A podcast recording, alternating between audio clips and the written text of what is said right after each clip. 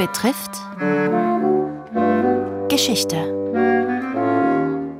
Zum 100. Todestag der Wegbereiter des modernen Sozialstaates, Ferdinand Hanusch.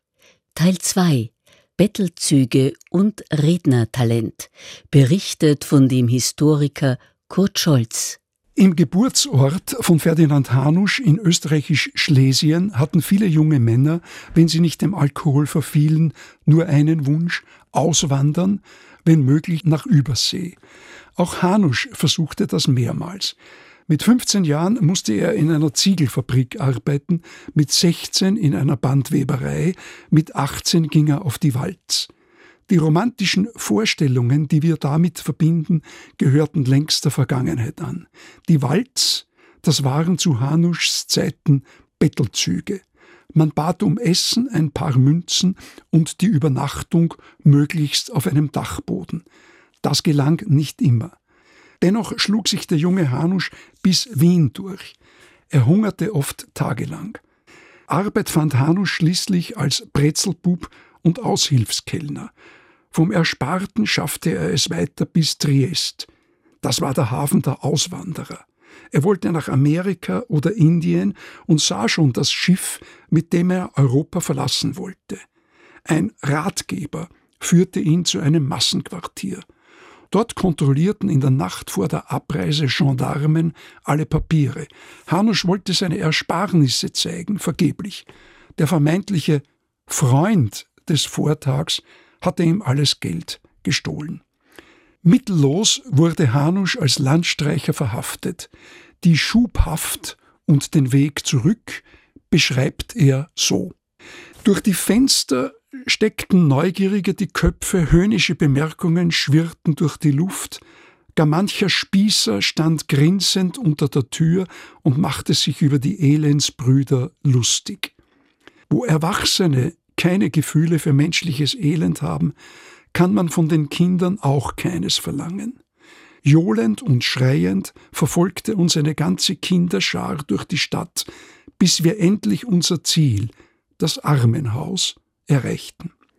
Die Schande war so groß, dass Hanusch noch zweimal flüchtete. Einmal kam er bis Berlin, ein weiteres Mal bis in die Türkei. Nach dem letzten Schubtransport zurück in die ungeliebte Heimat flüchtete er in Alkohol und Kartenspiel. Nur zwei Glücksfälle retteten ihn.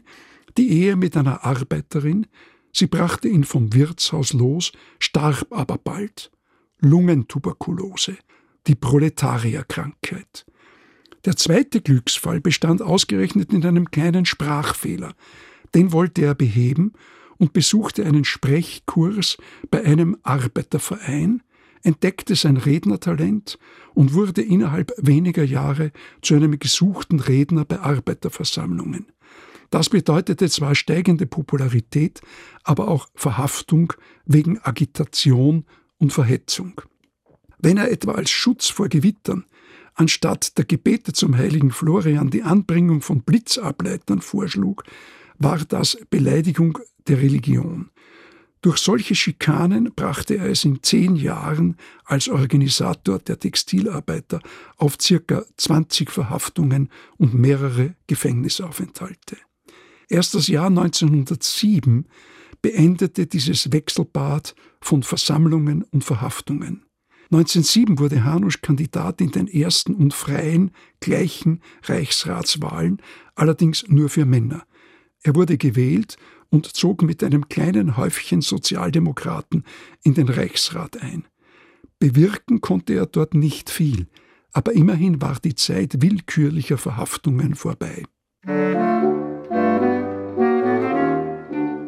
Sie hörten Teil 2 einer Reihe über Ferdinand Hanusch aus Anlass seines 100. Todestages. Es berichtete der Historiker Kurt Scholz, am 30. Oktober findet im Bildungszentrum der AK Wien die Tagung Sozialreformer Ferdinand Hanusch und wo stehen wir heute statt. Nähere Informationen auf der Website der Arbeiterkammer Wien.